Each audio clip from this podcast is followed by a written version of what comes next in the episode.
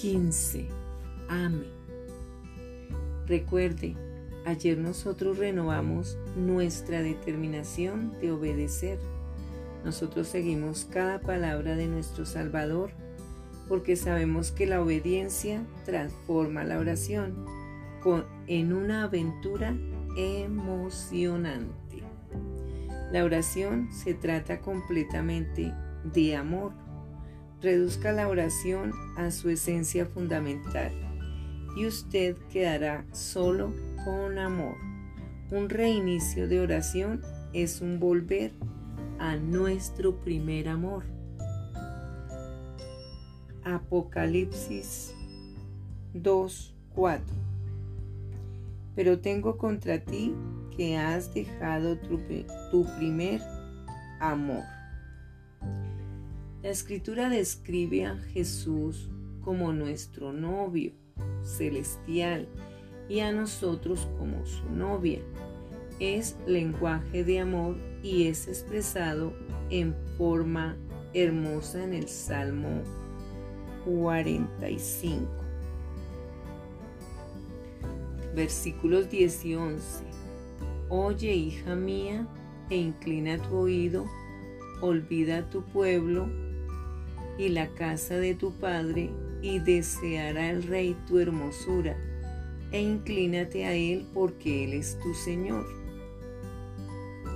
Claramente el amor que fluye entre el rey y su novia es romántico el único elemento que distingue el amor romántico de otras clases de amor es el elemento del deseo.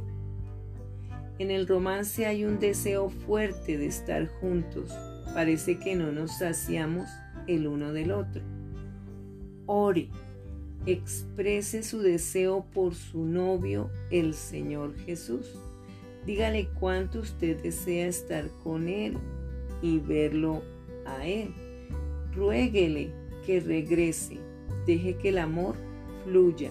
Su espíritu le capacitará para que usted le ame a Jesús de vuelta, con la misma dimensión de amor divino con la que Jesús le ama a usted, porque se necesita a Dios para amar a Dios. El lugar secreto es un vientre, es donde el amor es alimentado y crece. Sí, el amor crece. Cuando se trata del amor, nadie es un experto. Todos necesitamos crecer en nuestra capacidad para recibir y para expresar su amor. Nosotros siempre estaremos buscando formas de dar más de nuestros corazones, así como el fuego nunca se satisface. Proverbios capítulo 30, 16 dice, el Seol, la matriz estéril, la tierra que no se sacia de aguas y el fuego que jamás dice basta. Las pasiones ardientes del amor divino siempre buscan mayor entrega, más amor, siempre más. Vea cómo Jesús describió el amor que compartimos en Juan 15, versículo 9 al 12. Al 17. Como el Padre me ha amado, así también yo os he amado. Permaneced en mi amor. Si guardareis mis mandamientos, permaneceréis en mi amor así como yo he guardado los mandamientos de mi Padre y permanezco en su amor. Estas cosas os he hablado, para que mi gozo esté en vosotros y vuestro gozo sea cumplido. Este es mi mandamiento, que os améis unos a otros como yo os he amado. Nadie tiene mayor amor que este, que uno ponga su vida por sus amigos. Vosotros sois mis amigos si hacéis lo que yo os mando. Ya no os llamaré siervos, porque el siervo no sabe lo que hace su Señor, pero os he llamado amigos, porque todas las cosas que oí de mi Padre os las he dado a conocer. No me elegisteis vosotros a mí, sino que yo os elegí a vosotros y os he puesto para que vayáis y llevéis fruto, y vuestro fruto permanezca para que todo lo que pidiereis al Padre en mi nombre, Él os lo dé. Esto os mando, que os améis unos a otros. Entonces el amor que fluye entre el Padre y el Hijo es el modelo del amor que fluye entre nosotros y Cristo y luego entre nosotros y otras personas. Nosotros pensábamos que era suficiente amar a nuestro prójimo como a nosotros mismos. En el libro de Mateo capítulo 19 versículo 19 dice, Honra a tu padre y a tu madre y amarás a tu prójimo como a ti mismo. Pero Jesús subió el estándar, ¿verdad? Él dijo que debemos amar a nuestro prójimo de la misma manera que el Padre ama al Hijo. ¿Cómo podemos amar de esa forma? Se consigue solo yendo al vientre del lugar secreto y ahí recibiendo de su poder para amar. Ore. Inicia una búsqueda para explorar lo que Jesús quiso decir con permanecer en mi amor. Juan 15, versículo 9. Considere el amor maravilloso de nuestro amado Jesucristo.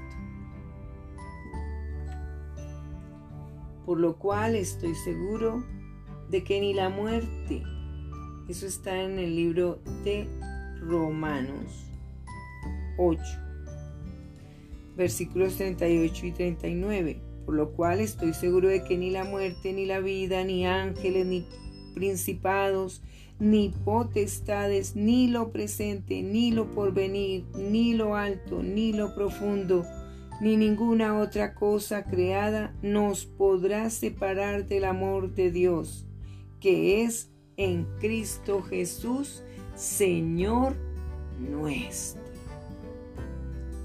Pablo concluyó con el libro de Romanos, capítulo 8, 38. Describiendo el monte Everest de todos los amores, el amor de Dios del cual nada nos puede separar. 8, 38 y 39. Luego, en el verso que sigue inmediatamente, el espacio entre capítulos es una separación artificial. Pablo describe lo que es el amor más alto por nuestros semejantes. Él tenía tal amor que venía de, de Dios por sus compañeros judíos que él estaba dispuesto a entregar no solamente su vida terrenal, sino hasta su vida eterna por ellos. Él pudo desear haber sido condenado eternamente y estar separado de Cristo, si eso significaba la salvación de sus compañeros judíos a quienes él amaba.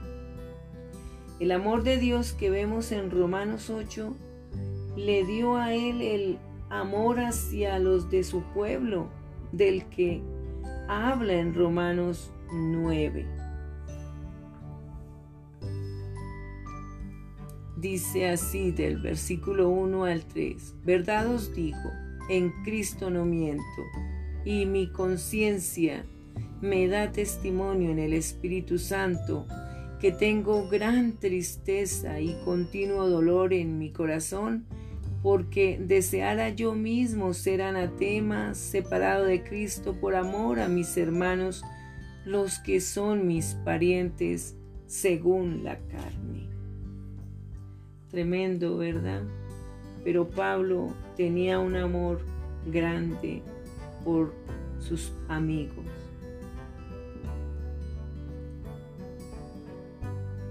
Quiera que su vida de oración siempre descanse firmemente, firmemente en las bases del amor.